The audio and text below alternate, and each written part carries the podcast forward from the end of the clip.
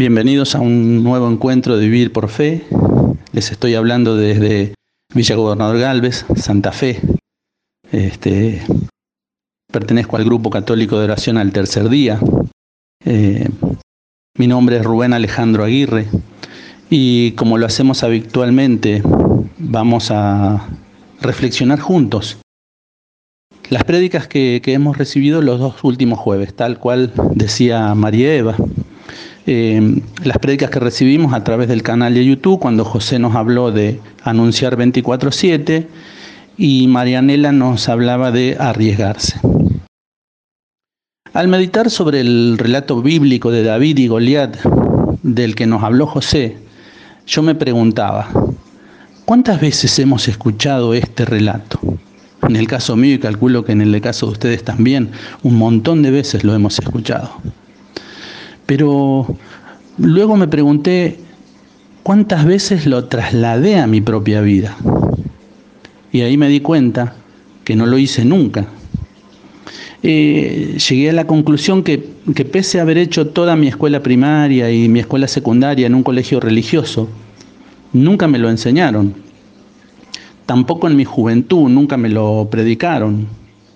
Y si alguien lo hizo, yo solo lo ignoré pero sea como sea, de igual manera eso me hizo perder a mí mucho tiempo. Por ende tomé decisiones incorrectas e, e, hice mal muchas cosas, porque me vi privado de tener una herramienta valiosa para enfrentar los desafíos que se me fueron presentando a lo largo de mi vida. A todos nosotros los que estamos en este momento conectados, eso ya no nos va a pasar porque estamos aprendiendo cada vez más a llevar a nuestra vida diaria lo que nos dice la palabra. Porque no la vamos a ignorar como tal vez lo hice yo en su momento, sino todo lo contrario. Nos vamos a aprovechar de la tecnología y, si es necesario eh, la escucharemos más de una vez, la vamos a meditar y solo nos va a faltar una cosa, poner en práctica. Y eso está en nosotros hacerlo, en nuestra intención, en nuestra voluntad.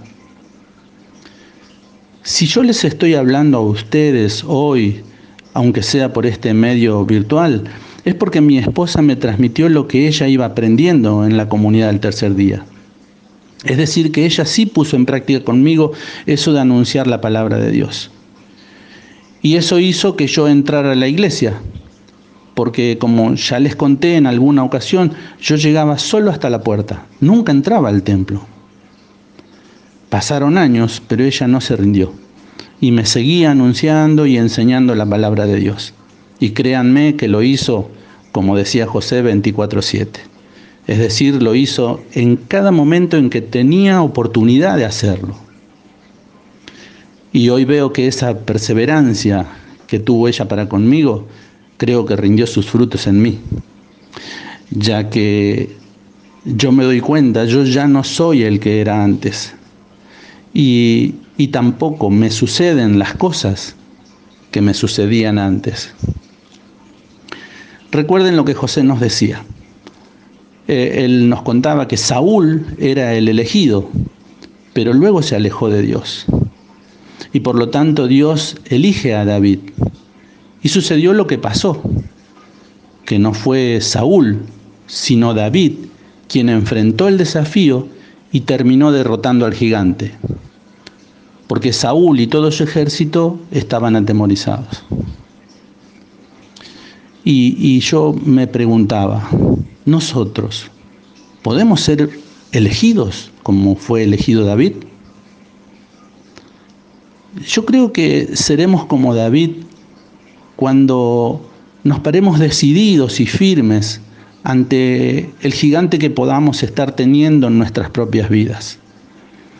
Eh, el gigante en nuestra vida puede ser un vicio que tengamos, un estado de angustia, de temor o, no sé, de depresión, de problemas familiares o cualquier otra cuestión por la que estemos atravesando. Ese puede ser nuestro gigante. Y si nos decidimos y lo enfrentamos en el nombre de nuestro Señor Jesucristo, seremos como David. Y seguramente el resultado va a ser el mismo, saldremos vencedores, porque también nosotros somos elegidos. Y así nos habla Dios a través de las escrituras, para que vean, para que vean que podamos que podemos ser como David. Les voy a leer ahora Isaías 41:10, que dice así: No temas, pues yo estoy contigo. No te angusties, pues yo soy tu Dios.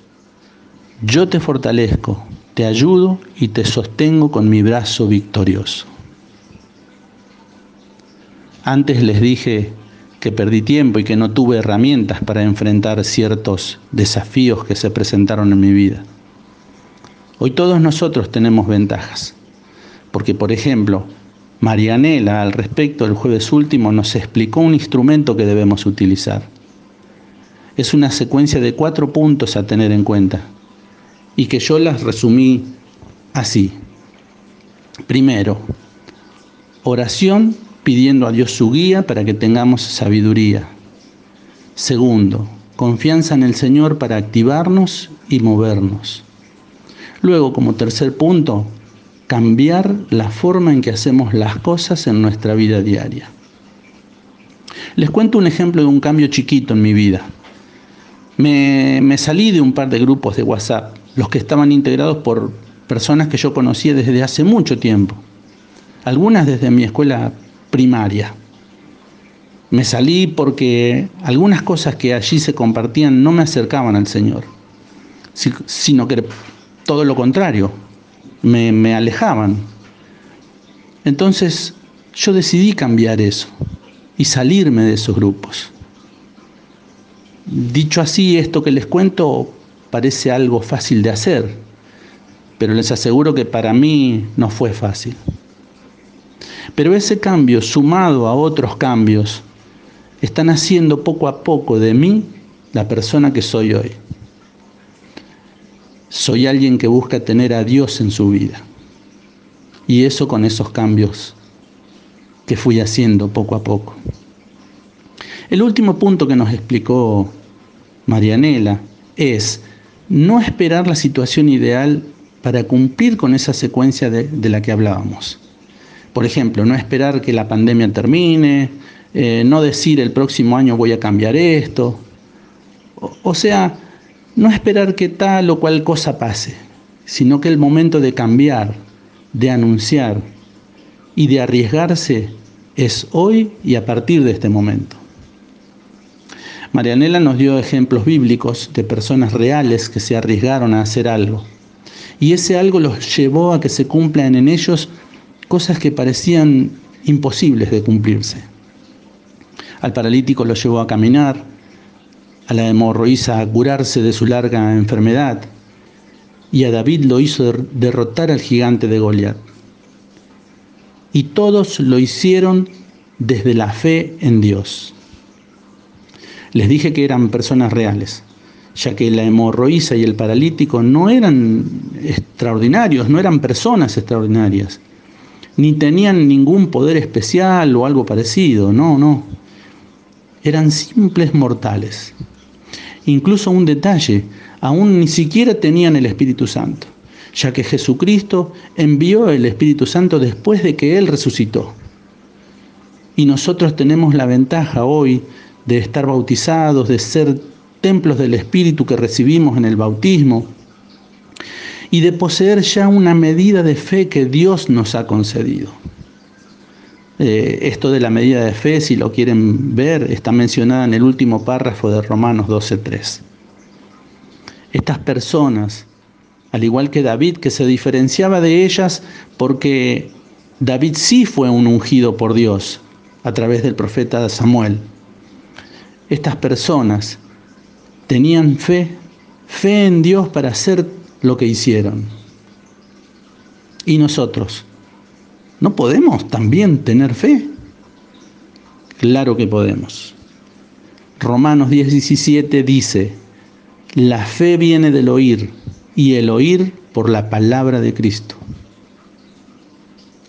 José expresó, ahora les voy a leer unas frases que expresó José, que dicen así, en todo momento somos portadores de la buena noticia. En el reino de Dios solo podemos conservar lo que damos. Y también nos dijo, nos quedamos con la presencia de Dios cuando damos a Dios. De ahí, de esto que nos, que nos dijo José en su prédica, de ahí es que la conclusión a la que yo llego es que debemos arriesgarnos a anunciar a Jesús para poder conservarlo a Él en nuestro corazón. Porque si logramos hacerlo, podremos experimentar por nuestra propia cuenta que quien a Dios tiene, nada le falta. Por eso te pedimos, Señor, que nos concedas la gracia de tener el espíritu de valentía que tenía David, para poder arriesgarnos a anunciarte cada vez que tengamos la oportunidad de hacerlo. Y de esa manera, Señor, convertirnos en un instrumento tuyo para que otras personas te conozcan y puedan experimentar la paz que se siente al tenerte en el corazón. Danos, Señor, la perseverancia que tuvieron la hemorroísa y el paralítico, para poder así acercarnos cada día un poquito más a ti. Aumenta, Señor, nuestra fe y danos la fortaleza necesaria para derrotar en tu nombre a cualquier Goliat que el enemigo intente poner en nuestro camino.